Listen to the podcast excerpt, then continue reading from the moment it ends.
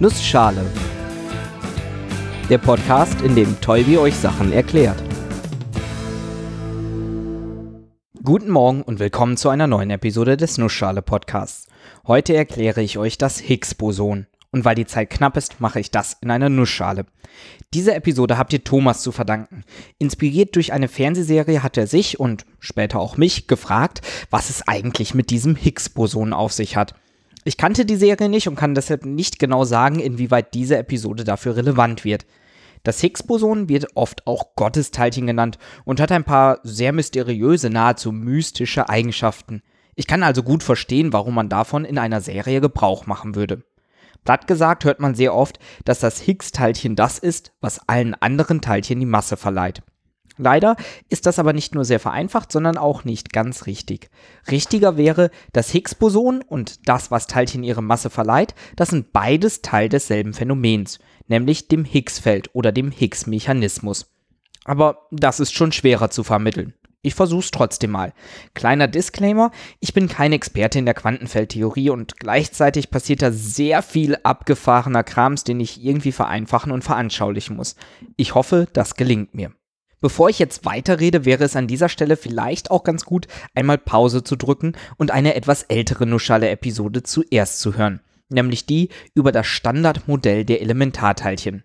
Ganz grob zusammengefasst, unser Universum mit allem, was dort drin ist, lässt sich durch sogenannte Elementarteilchen und die Wechselwirkung zwischen diesen beschreiben.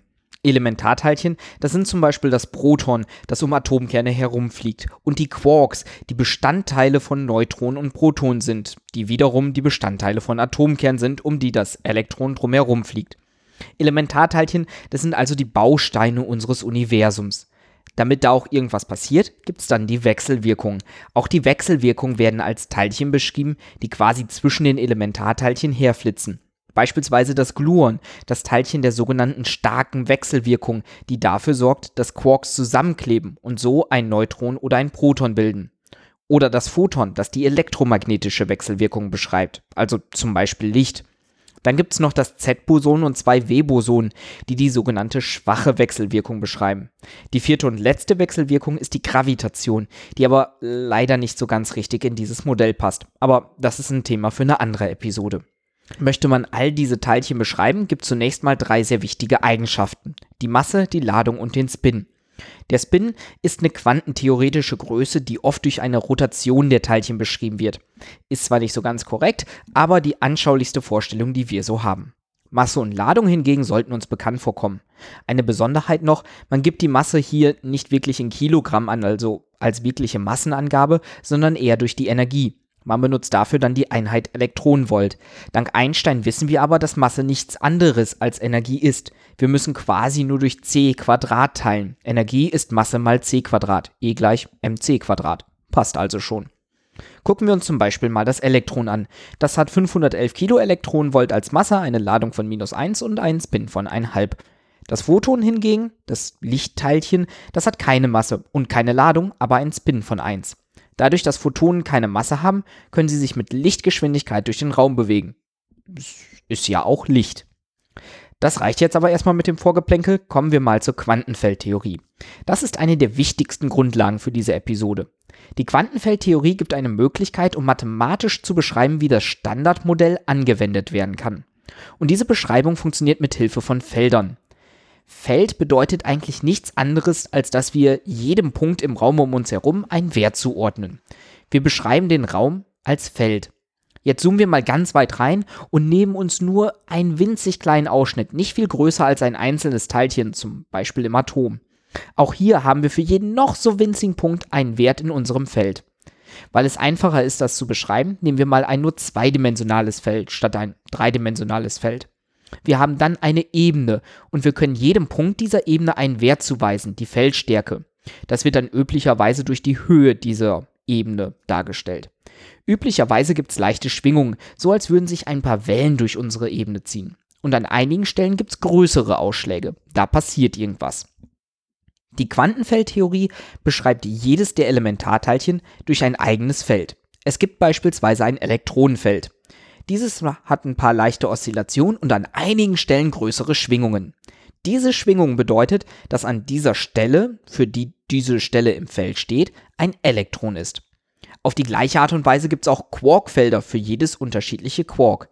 Jedes Elementarteilchen hat ein solches Feld, dessen Schwingungen anzeigen, ob ein Elementarteilchen, ob dieses Elementarteilchen an einer bestimmten Stelle im Raum vorhanden ist oder nicht.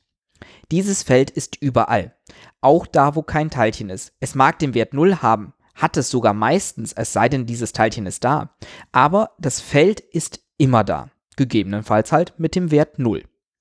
Diese Quantenfeldtheorie ist super. Man kann mit ihr nämlich extrem gut mathematisch beschreiben, wie das Universum auf kleinster Teilchenebene funktioniert. Einziges Problem? Masse. Die Masse lässt sich nicht so gut beschreiben. Im Prinzip müssten mit dieser Theorie alle Teilchen masselos sein und müssten sich folglich wie das Photon mit Lichtgeschwindigkeit bewegen. Auch Teilchen wie das Elektron, das definitiv nicht masselos ist. Das kann man nachmessen. Das gleiche Problem gilt für die Neutrinos, eine andere Gruppe von Elementarteilchen. Dort kann man zwar nicht direkt die Masse messen, aber man kann eine gewisse Veränderung des Spins beobachten, eine Veränderung der sogenannten Chiralität. Vereinfacht gesagt, die Drehrichtung relativ zur Bewegungsrichtung. Wäre das Teilchen, in diesem Fall das Neutrino, masselos, dann könnte es diese Veränderung aus quantenmechanischer Sicht gar nicht geben, da Zeit selber für ein solches Teilchen mit Lichtgeschwindigkeit quasi nicht existiert. Man kann das auch anders formulieren. Massebehaftete Teilchen bewegen sich nicht mit Lichtgeschwindigkeit. Irgendetwas bremst sie also ab. Als würden sie durchgängig mit irgendwas kollidieren, als wäre irgendwas im Weg, als würden sie sich durch Honig bewegen. Und genau das ist das Higgs-Feld. Es ist auch ein Feld, so wie das Elektronenfeld selber, und es wechselwirkt mit den massebehafteten Teilchen. Im Unterschied beispielsweise zum Elektronenfeld, das fast überall Null ist und nur da, wo Elektronen sind, einen Ausschlag hat, hat das Higgs-Feld aber überall einen gewissen Ausschlag. Eine anschauliche Erklärung, die man im echten Leben oft hört, ist die folgende. Wir sind auf einer Party. Alle Gäste sind irgendwie im Raum verteilt. Und auf einmal kommt eine berühmte Podcasterin in den Raum und alle wollen mit ihr reden, Autogramme oder einfach nur die Stimme hören. Es bildet sich eine Traube aus Gästen um sie herum. Das bedeutet für die Podcasterin also, dass sie sich aufgrund der Menschen um sie herum wesentlich langsamer durch den Partyraum bewegen kann als andere Gäste. Und genau das ist die Metapher dafür, dass sie jetzt eine gewisse Masse hat. Bekommen hat sie die durch die Energie, die im Higgsfeld steht, dargestellt durch die Gäste, die auf sie zugehen. Ich finde, damit kann man das Higgsfeld ganz gut verstehen. Ich mache das jetzt aber mal wieder zunichte und bringe einen weiteren verwirrenden Punkt und der hat wieder mit der Chiralität der Teilchen zu tun. Quasi die Drehrichtung der Teilchen, die sich bei massebehafteten Teilchen verändern kann. Quasi umkehren. Sagen wir mal von links rumdrehen zu rechts rumdrehend und zurück. Und auch das ist nicht ganz wahr. Das Universum ist nämlich in diesem Punkt sehr merkwürdig unsymmetrisch. Und das ist ein extrem verrücktes Konzept. Man spricht von einer Paritätsverletzung, einem Wort dafür, dass ein Spiegeluniversum, in dem alles gleich wäre, nur eine einzige Eigenschaft genau umgekehrt, nicht mit unserem identisch ist. Bei der elektromagnetischen Wechselwirkung zum Beispiel, da könnten wir theoretisch Plus und Minus vertauschen und wenn wir das überall tun, würde sich unser Universum trotzdem genau gleich verhalten. Plus und Minus stößt sich ab, Minus und Plus stößt sich ab, Plus und Plus zieht sich an, Minus und Minus zieht sich an. Bei der schwachen Wechselwirkung ist das aber nicht komplett der Fall. Ganz vereinfacht kann man sagen, dass eine Chiralität, eine Drehrichtung nur mit einer sogenannten schwachen Hyperladung auftritt, während die andere das nicht tut. Oder anders gesagt, für den Wechsel der Chiralität ist eine schwache Wechselwirkung nötig, weil man die schwache Hyperladung einfangen oder loswerden muss, damit der Wechsel von einer Chiralität zur anderen Chiralität funktioniert. Irgendwo muss diese schwache Hyperladung also hingehen oder herkommen und diese ominöse Hyperladung, wo kommt die her? Wo geht die hin? Ihr könnt es euch denken, auch die kommt und geht aus dem bzw. ins Higgsfeld. Und ich bin jetzt mal ganz ehrlich, so ganz verstanden habe ich auch nicht, was eine schwache Hyperladung ist und warum unser Universum jetzt mal auf einmal nicht spiegelsymmetrisch ist. Aber selbst wenn ich da komplett durchgestiegen wäre, ob man das in einer Nussschale zusammenfassen könnte? Ich weiß ja nicht. Vieles von dem Zeugs beruht nämlich eher auf komplizierten mathematischen Formeln, die man ausrechnet und dann irgendwelche Erkenntnisse bekommt, als auf wirklich anschaulichen Phänomenen, die man erklären kann. Eine Sache habe ich jetzt aber noch komplett außer Acht gelassen. Wir haben bisher immer über das Higgsfeld geredet. Aber was ist das Higgs-Boson, das Gottesteilchen, der Namensgeber dieser Nussschale-Episode?